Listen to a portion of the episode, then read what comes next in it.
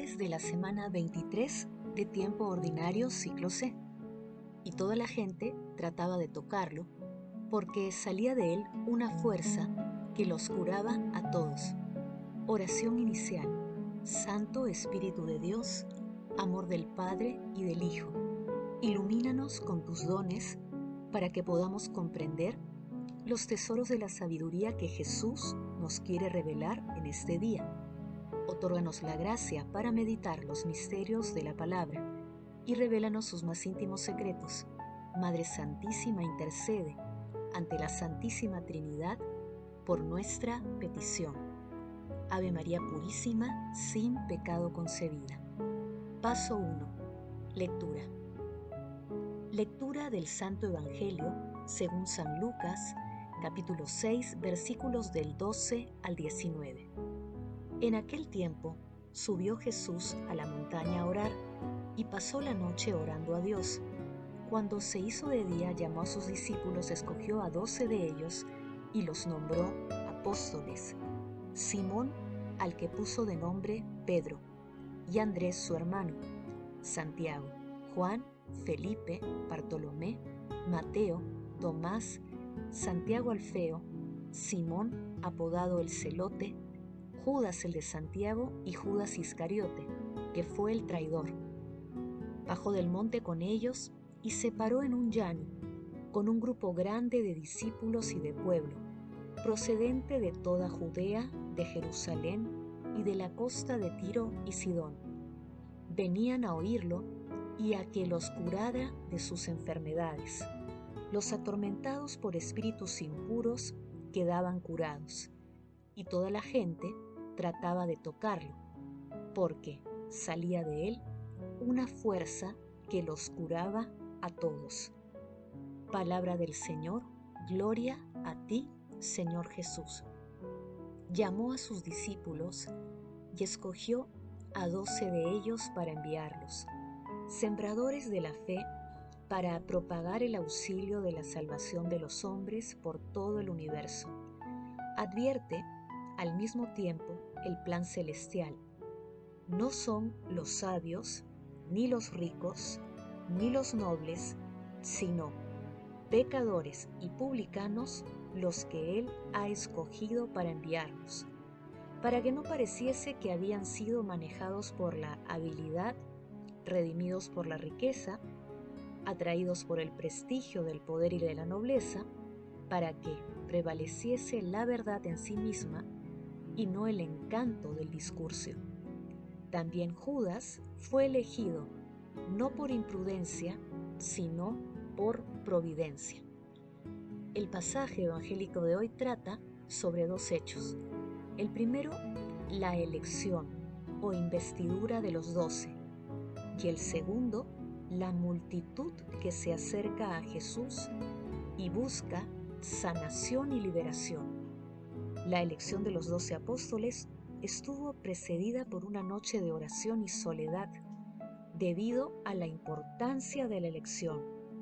Jesús los elige para que vivan con Él, para que conozcan sus secretos, sus pensamientos y sentimientos, su modo de querer y amar. El número 12 evoca las doce tribus de Israel y los doce patriarcas que alude a la fundación de la iglesia.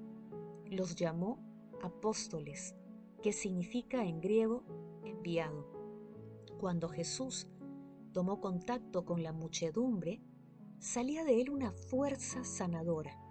Muchos ni le pedían milagros, simplemente se acercaban a él para tocarle y quedar curados o liberados, lo cual revela la opción preferencial de Jesús por los que sufren. Como se aprecia, nuestro Señor Jesucristo es un ejemplo vivo y siempre actual para todo cristiano. Él muestra la importancia de la acción misional, pero más importante que todo esto es la oración del corazón, aquella que permite la acción liberadora de Dios. Paso 2. Meditación. Queridos hermanos, ¿cuál es el mensaje que Jesús nos transmite a través de su palabra? Nuestro Señor Jesucristo nos da una muestra de que las decisiones trascendentes deben estar precedidas por la oración, por un espacio íntimo de encuentro con la Santísima Trinidad. Nuestro Señor Jesucristo siempre elige de acuerdo con la voluntad divina y no en función de las capacidades y conocimientos humanos. Él capacita a los elegidos a través de su Santo Espíritu. En este sentido, sigámoslo sin miedo, ya que Él nos proveerá de todo lo que necesitemos para cumplir nuestra misión en nuestras familias, comunidades, trabajos y como ciudadanos. Él nos llama, nos sana, nos libera, nos instruye y nos fortalece con los dones de su Santo Espíritu. No importa la edad ni los conocimientos académicos, solo basta la fuerza interior del llamado. Recordemos que somos herederos la fe bimilenaria de los primeros apóstoles. Hermanos, meditando la lectura de hoy recordemos las veces que hemos experimentado de manera especial el amor de Dios y respondamos, ¿seguimos a Jesús en nuestras actividades diarias? ¿Agradecemos a Dios por tanta bondad? ¿Acudimos a la oración cuando empieza el día? ¿Cuando iniciamos nuestras labores y al término del día? somos conscientes que nuestras capacidades humanas son un don de Dios, que las respuestas a estas preguntas nos ayuden a ser mejores discípulos de nuestro Señor Jesucristo durante toda nuestra vida. Jesús, María y José nos aman. Paso 3. Oración. Amado Jesús, ten piedad de nuestras debilidades. Perdona nuestras ofensas te suplicamos nos fortalezcas con tu Santo Espíritu para seguirte sin mirar atrás y cumplir la misión que nos has encomendado en nuestras familias, comunidades, trabajos, estudios y en nuestra casa común. Espíritu Santo, libéranos de todas las ataduras del pecado y danos la fortaleza para ser apóstoles de nuestro Señor Jesucristo. Amado Jesús, Concede a los difuntos de todo tiempo y lugar tu misericordia, para que lleguen al cielo, y protege del enemigo a las almas de las personas agonizantes. Madre Santísima, Madre de la Divina Gracia, intercede ante la Santísima Trinidad por nuestras peticiones. Amén. Paso 4. Contemplación y acción. Hermanos, contemplemos a nuestro Señor Jesucristo con un comentario de Richard Gutzwiller.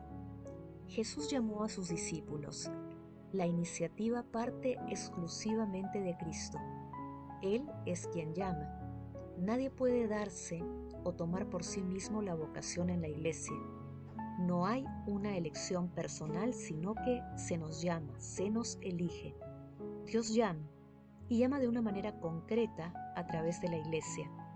Una vocación sacerdotal puede ser también un impulso interno del espíritu y del corazón y una decisión personal de un joven. Es más, por lo general sucede así. Ahora bien, este acto fundamental personal debe ser insertado y acogido como viniendo de parte de Cristo, presente en su iglesia. La imposición de las manos es el sello del Espíritu sobre esta vocación. El hombre entra así en su misión de apóstol y de misionero, una misión común a todos los creyentes, pero también específica para quien ha sido elegido para el ministerio apostólico y sacerdotal en sentido estricto. Cristo, sumo y eterno pastor, actúa y se revela en la historia a través de los pastores visibles, de sus manos y de su palabra. Jesús llama a doce la antigua descendencia natural de las doce tribus queda ahora abolida por el nuevo pueblo de Dios, que no forma una unidad natural, una unidad de sangre, sino una sociedad sobrenatural, espiritual. Los doce reciben el nombre especial de apóstoles, es decir, enviados. No actúan en virtud de unos poderes propios, sino por encargo y por voluntad de otro no son soberanos, sino embajadores. no son la mano sino el instrumento. Todo lo que reciben no lo reciben solo para ellos mismos, sino solo para los otros. Están obligados a difundirlo. Los doce ofrecen un cuadro bastante variado. Pertenecen todos a la clase baja de la sociedad, aunque posean un nivel muy diferente por formación. Los sacerdotes del Señor no son uniformes, pero a pesar de la diversidad, forman una única comunidad porque han sido llamados por Cristo, enviados por Él y dedicados a su servicio. Él construye su vínculo de unión, su secreto, su unidad en la multiplicidad. Dice el Evangelio que Jesús bajó del monte con ellos, está en medio de ellos, forman su séquito. El grupo de los discípulos está sólidamente constituido.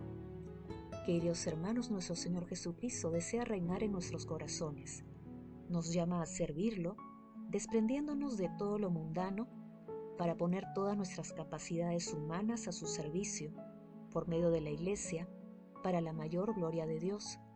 Busquemos y escuchemos su voz en el silencio y la oración, sabiendo que su Santo Espíritu nos guiará y fortalecerá siempre ayudemos a las personas que aún no conocen a Dios a acercarse a Él y que experimenten su acción sanadora y liberadora. El amor todo lo puede, amemos, que el amor glorifica a Dios. Oración final. Gracias Señor Jesús porque tu palabra nos conduce por caminos de paz, amor y santidad. Espíritu Santo, ilumínanos para que la palabra penetre a lo más profundo de nuestras almas y se convierta en acción Dios glorioso, escucha nuestra oración. Bendito seas por los siglos de los siglos. Madre Santísima, intercede ante la Santísima Trinidad por nuestra petición. Amén.